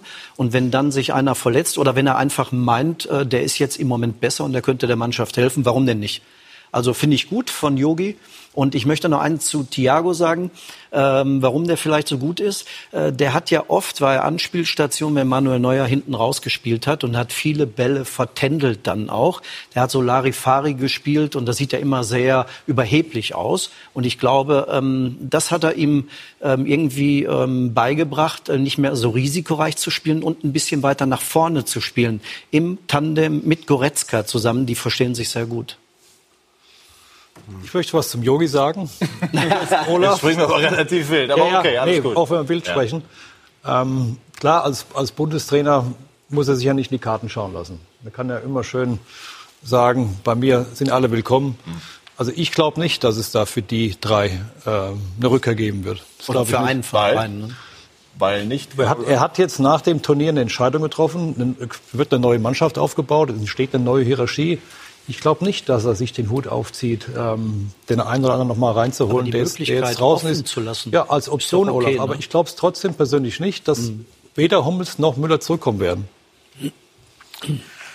Ja, ich, ich selber bevorzuge diesen Spielertypus Innenverteidiger äh, Hummels, der nicht, der nach vorne sticht. Das heißt, nicht nur hinter dem Mann agiert, sondern immer ein bisschen darauf spekuliert, auch den angespielten Stürmer, den Ball zu erobern und dann sofort in die Gegenbewegung geht. Hummels, der mit dem linken Fuß auch äh, eine Passquote hat, äh, eine Passquote von 100 Prozent, ist immer ein Indiz dafür, dass gar nichts äh, riskiert wird, dass man nur Torwart oder den Innenverteidiger mit anspielt. Hummels sucht auch das Risiko durch das Spiel in die Tiefe und dieser Spielertyp gefällt mir ausgesprochen gut. Und äh, dass man natürlich dann auch mal überflankt wird, wenn man so darauf spekuliert, nach vorne zu stechen, das ist eben der Preis. Also ich sehe Hummels immer noch als ein Qualitätsspieler. Ich weiß nicht, äh, wie die Alternativen in einem internationalen Turnier, äh, zu welchen Leistungen mhm. sie fähig sind. Aber das weiß Jogi Löw am besten. Das ist nur meine Einschätzung. Gut, auf alle Fälle profitieren die Bayern im Moment von einem starken Müller beispielsweise. Wer momentan weniger eine Rolle spielt, ist Coutinho. Ist er einer der Verlierer des Trainerwechsels, kann man das so sagen? Also Coutinho wird dann spielen, wenn es wichtig wird. Jetzt ist noch nicht ganz wichtig. Ja. Gut, RB ist schon wichtig, das Spiel, aber dann Champions League, glaube ich, dass das ein Spieler ist, der den Unterschied in, in besonderen Spielern ausmachen kann. Ich glaube, so weitsichtig sind die Bayern schon gewesen, äh, so einen Mann zu holen, der dann in einem Champions League Halbfinale eben mal ein Pässchen spielt, dass ein anderer in der Bundesliga vielleicht spielt, aber eben nicht in diesen Spielen. Also ich glaube schon, dass der noch seine Wertigkeit hat. Und was ein bisschen untergegangen ist, Flick ist ja auch deswegen äh, so stark, weil ihn die, weil ihn der, die Führung auch so stark macht. Bei Kovac hatte ich immer das Gefühl, das ist eine Arbeitsbeschaffungsmaßnahme. So kam der zu dem Job. Der muss sich dafür entschuldigen, dass er Bayern-Trainer ist. Bei Flick ist das anders und an der Stelle ist jetzt Harmonie. Und harmonische Bayern ist für jeden Gegner gefährlich. Coutinho wird noch seine seine Spiele machen. Glauben Sie es auch? Ja, absolut. Also der, ähm, dem fehlt im Moment so das Selbstvertrauen. Mhm. Auf der Bank sitzen ein Coutinho, das ist, wie Thomas gerade sagte, du musst das Händchen für die Stars haben, aber du kannst es nicht allen recht machen. Aber wow. er ist der Erste, der es eigentlich bräuchte, um seine 100 Prozent zu bringen. Mhm. Deswegen glaube ich auch so, ab, ähm, wenn es drauf ankommt, ähm, ab März ist der da. Das sehe ich, Olaf, das sehe ich anders. Ich glaube nicht, dass äh, im Viertelfinale der Champions League unterstellt Bayern erreicht ist, und davon gehen wir aus, dass wir mit Thiago und Coutinho auftreten können. Das ist einfach ein, zwar ein spielerisches Potenzial, aber wer soll denn äh, dann äh, im, im, im zentralen und im defensiven Mittelfeldbereich, wer soll denn die Räume geschlossen halten? Die Saison ist lang, es kann ja da, Thiago da mal groß, verletzt sein oder da hätte ich große Probleme, die beiden zusammen im, im Viertelfinale auswärts in der Champions League zu sehen. Chelsea ist auch nicht ganz ohne, davon mal abgesehen im Achtelfinale. Thomas, was glauben Sie? Ich glaube, dass Bayern Chelsea schlagen wird. Nee, was Coutinho anbelangt. Coutinho, und seine Coutinho ist für mich von, der, von, seiner Veranlagung einfach ein Spieler, der den Unterschied machen kann. Du kannst ja mit einer Spitze spielen, ihn hinten dran, also die, die, die Mitte kriegst du immer irgendwie zu. Dafür hat Bayern auch noch viel zu großen Kader mit viel zu vielen Spielern, die das ausfüllen können. Ähm, und die Champions League, das ist ein anderes Niveau als die Bundesliga. Und ich glaube schon auch, dass der Hansi Flick weiß, die Saison fängt jetzt erst an, die Rückrunde. Es kommen noch schwere Spiele und dann kommt irgendwann die Müdigkeit und dann die K.O.-Spiele sind, das ist nochmal eine ganz andere Nummer als ein normales Bundesliga-Wochenende. Er wird schon wissen, ähm, dass er den, den Coutinho noch sehr gut gebrauchen kann. Weil mhm. er einfach auch herausragende Fähigkeiten hat. Was der mit dem Ball macht, diese kurzen Bewegungen, den Kopf immer hoch und auch mit dem Außenriss mal so einen, so einen Schnickerpass spielen kann. Wer kann das denn sonst in der Bundesliga? Also da sehe ich erstmal nicht so viele. Haaland haben wir eben schon angesprochen. Wollen wir jetzt auch noch mal vertiefen. Er hat äh, unglaubliche Quote, wie gesagt, sieben, sieben Schüsse, äh, sieben Tore. Ist er denn jetzt der ja vielleicht entscheidende Trumpf für Borussia Dortmund in einem in diesem Titel Krimi? Ich bin begeistert. Also äh, für mich als Schalker das zu sagen, für einen Dortmund-Spieler ja. äh, fällt einem schon sehr ja. schwer. Aber ja. mit welcher Art und Weise äh, der jetzt da die letzten Spiele das bestritten hat. Der kam ja nur ein paar Mal ähm, eine halbe Stunde rein. Ähm, aber auch wie er sich gibt als Typ seinen neuen Mannschaftskollegen, wie wir das auch sehen, gegenüber, da stimmt alles. Und äh, da gebe ich dir auch recht. Da, das ist ein großer Verlust für Leipzig oder die Mannschaften, die sich um ihn bemüht haben. Und Kompliment für Dortmund, dass sie ihn haben. Wie haben Sie genau das ähm, Vakuum gefüllt, ja. was, was gefehlt hat. Sie haben ja selber immer mal gesagt, immer die Bayern, äh, die, die Dortmunder bräuchten einen Typen wie Lewandowski. Ist das jetzt genau damit erfüllt? Ich habe immer gesagt, ähm, solange ähm, Götze Mittelstürmer mhm. spielt, holt Dortmund keinen Titel. Mhm. Und da haben die einen gebraucht und der passt wie Faust aufs Auge. Mhm. Guido, mich würde immer interessieren, du bist da näher dran. Wieso ist er eigentlich zum BVB gegangen? Der hätte doch überall hingehen können, Europa. Zu ganz anderen Konditionen. Mhm. mhm. Ja, BVB hat natürlich, also in Dortmund äh, ist keine schlechte Adresse in Deutschland. Also vor der Süd. Nein, nein, ich rede jetzt nicht von Deutschland, ich rede von Europa. Ich da kann ich vielleicht, kann ich vielleicht was zu sagen. Mhm. Ähm, das hat Jan Agofjotov mehrfach erklärt, der den Vater auch kennt, der auch Profi war. Und äh, man versucht dort die Karriere Schritt für Schritt aufzubauen. Mhm. Und deswegen hat man ganz gezielt ähm, gesagt, Dortmund als schon sehr guter Verein und der dann aber die Möglichkeit gibt, sich schon mal auf einem sehr guten Niveau weiterzuentwickeln muss dann ja logischerweise nicht das Ende sozusagen. Was sollte er bei Bayern, sein. wo Lewandowski Ja, es geht, gesetzt ging ja auch um Manchester United. Er musste ja die, ne? Pos- der, Va- der Vater wird entschieden haben mit seinem Sohn, dass in Dortmund eben diese Position gesucht wird. Und das ist ein Indiz. Er hat ja Zeit mit 19 Jahren noch in den nächsten Jahren sich zu entwickeln. Und sportlich ist ja im Moment Borussia Dortmund die bessere Adresse als, als der ganz große Name Manchester United. Das definitiv. Und vom, ich glaube auch die Altersstruktur passt äh, zu ihm. Das ist eine junge Mannschaft. Die gelbe Wand, die hat ihn inspiriert. Und er ist ja eine, ganz, eine Bereicherung für die Bundesliga. Also so einen jungen Mann zu sehen, dann so dieser Typ ist Skandinavier, so eiskalt. Und der wirkt auch so, ich weiß nicht, du kennst ihn vielleicht, ich weiß nicht, kennst du ihn persönlich? Der, der wirkt so total cool. Also als ob auch jetzt dieser ganze Hype an ihm so abprallt, macht sein Ding, schießt seine Tore, finde ich herausragend. Ganz sympathischer Typ, haben wir gestern auch im Interview bei Ecki Häuser festgestellt. It was uh, nice to play from the start, and uh, and uh, I have to get more fit, but uh, that will come when I play games. Also er sagt, es war hart für ihn, weil er von Anfang an spielen musste. Lucien Favre told us um, before the game that you are not on 100%. Is it correct? Um, uh, that's correct, yes. Ja, also er gibt ganz selbstkritisch zu, dass er noch nicht bei 100% sei und lacht. It's nice guys, and uh, and I enjoy it uh, so far. So we just have to continue.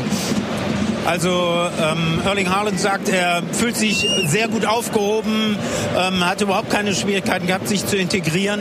Er sagt nice guy und äh, die, Ja. Übersetzung, nice guy. die, Übersetzungs, äh, die Übersetzungsqualität von Ecki ist äh, exzellent. Ne? Für mal so ein, Blumenreich. ja. Blumenreich. Er, er lässt, aber jetzt, Holland lässt Taten sprechen. Kann man das so, so sagen? Ne? Definitiv. Also, er weiß, wo er stehen muss. Ja, ja, Richtiger absolut. Mittelstürmer. Ja, ja, absolut. Super Schusstechnik und so weiter. Ne? Das muss man schon.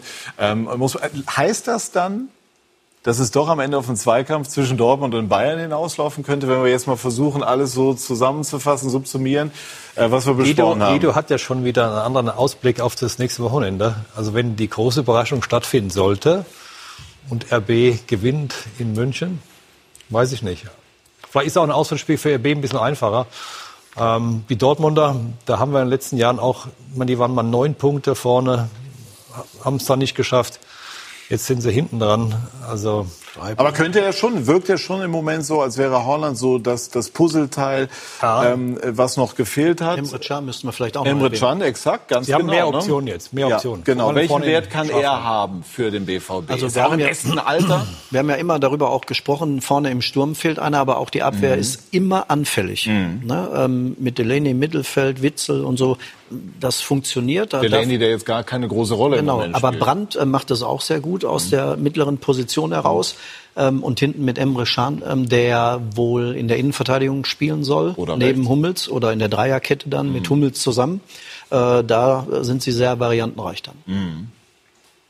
Ja, Emre Ja. Can Und Sancho auch äh, der erste Spieler unter, nee, mit 19, der mindestens 25 Tore geschossen hat. Da muss man sich sehr genau konzentrieren, um das zusammenzubringen. Ist aber Ja. trotzdem toller Wert. Ist er im Moment tatsächlich, so wie Didier Hamann, unser Sky-Experte, sagt, einer der wertvollsten, vielleicht der wertvollste Spieler Europas, dieser Ja. jungen Nachwuchsspieler? das kann ich jetzt nicht, sollte man nicht so sehr an den Zahlen messen, aber er ist ein herausragender Nachwuchsspieler und es ist eine Freude, ihm zuzusehen. Vor allen Dingen, dass er auch noch bei seiner Schnelligkeit den Blick hat, was rechts und links neben ihm passiert. Diese vorbereitenden Tore imponieren mir mehr als die Abschlüsse, äh, äh, die er hat. Also das ist schon eine Qualität der besonderen Art. Und Emre Can noch dazu, der auch eine, eine spielerische Note von hinten herausbringen kann. Also Borussia Dortmund, äh, alle Achtung, be careful Bayern München. Aber um deutscher Meister zu werden, vorsichtig, Olaf, das ne? weißt Ja, du als. Ja, ja. ehemaliger Abwehrspieler auch, hinten musste schon stehen, weil hinten wird die Meisterschaft entschieden. Ja. Und das ist das Problem eben bei den der Konkurrenten, die sind nach vorne alle sehr stark, also RB, äh, BVB, aber die Defensive der Bayern, das hat nochmal eine andere Qualität als die der anderen beiden Mannschaften. Guido, einmal abschließend noch zu Haaland. Wir Journalisten neigen ja gelegentlich zu Übertreibungen. Ähm, wie könnte man ihn beschreiben? Ist er der neue, der junge XY im Weltfußball?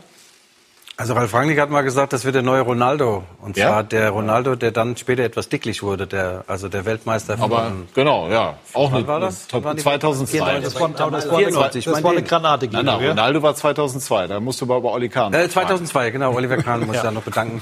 Ja, der hat alles. Äh, äh, Stefan Effenberg sagte, die Woche zu mir, der erinnert ihn total an Carsten Janker. Also äh, bei Janka wäre ich jetzt nicht auf die Idee gekommen, dass der auch schnell war, aber der Stefan sagt, bei den Tests bei uns, das war Immer einer der top, schnellsten. Immer top, ja. Kann natürlich auch bedeuten, dass die alle so lahm waren. Also ich habe mit aber dem zusammengespielt, der war unbeweglich.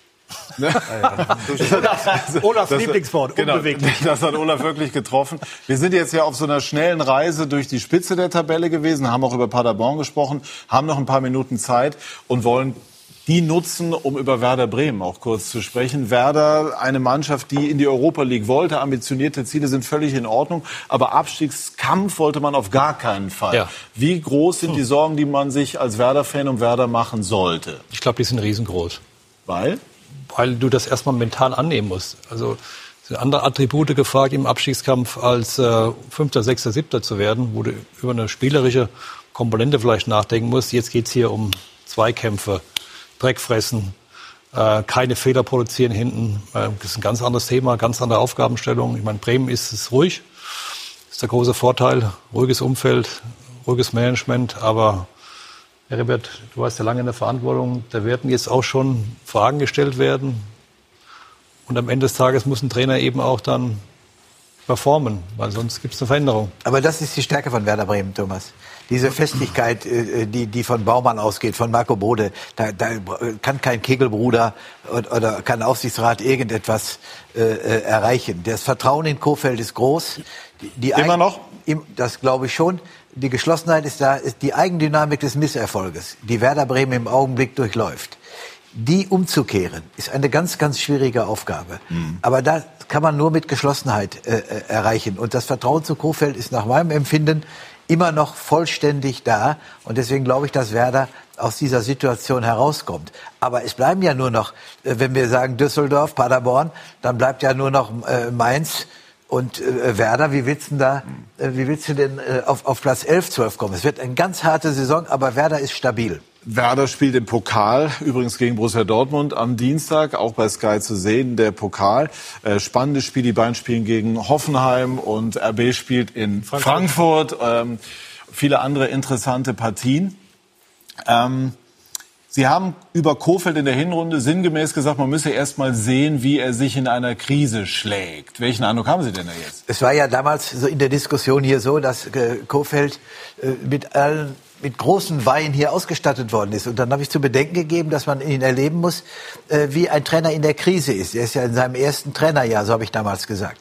Und äh, ich finde ihn in der Krise nach wie vor selbstbewusst. Er strahlt nach wie vor Optimismus aus und äh, äh, er macht äh, einen, einen sicheren Eindruck. Und ich glaube, dass dieses in dieser Gemengelage äh, Werder Bremen die Wende schafft.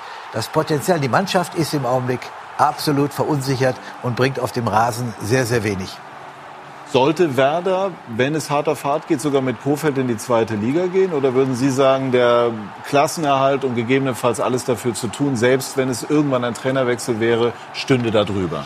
Schwer zu beurteilen. Ähm, Kofeld muss wirklich einen richtig guten Job machen, sonst hätte er dieses Amt lange nicht mehr. Auch bei Werder Bremen nicht. Und ich bin immer der Meinung, wenn man überzeugt ist als verantwortlicher Managementvorstand, dass das der richtige ist. Und wir sehen gerade den Neueinkauf ähm, von, von Hertha, Mhm. Silke, ähm, dass die da die Wende noch schaffen können. Sie sind mit Sicherheit nicht schlechter als Paderborn ähm, und Düsseldorf. Ich habe das ja eingangs der Sendung gesagt, die sind auf gleichem Niveau. Diese vier Mannschaften mit Mainz, die werden das unter sich höchstwahrscheinlich ausmachen. Und da entscheiden Nuancen, Nuancen.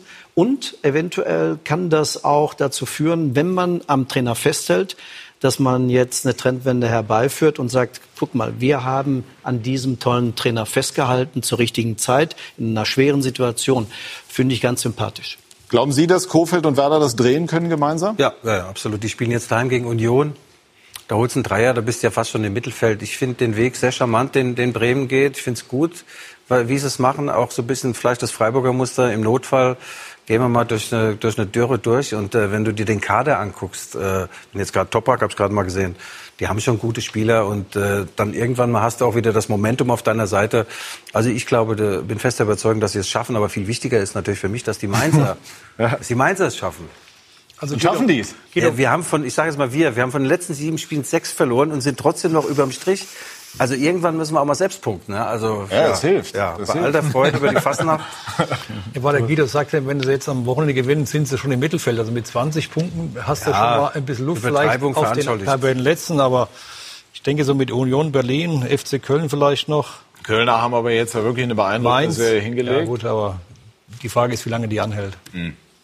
Gut, das wäre ein weiteres Thema, aber ich nehme jetzt so mit, dass die Runde hier eigentlich der Meinung ist, dass die Bremer da im Moment gut beraten sind, den Weg mit Florian Kofeld weiterzugehen. Wie gesagt, Werder unter anderem am Dienstag im Pokal dann gegen Borussia Dortmund. Bedanke mich sehr herzlich für die muntere Runde. Dankeschön Ihnen, liebe Zuschauer, vielen Dank für Ihr Interesse. Alle Spiele, alle Tore hier im Anschluss. Machen Sie sich noch einen schönen Abend. Tschüss und auf Wiedersehen.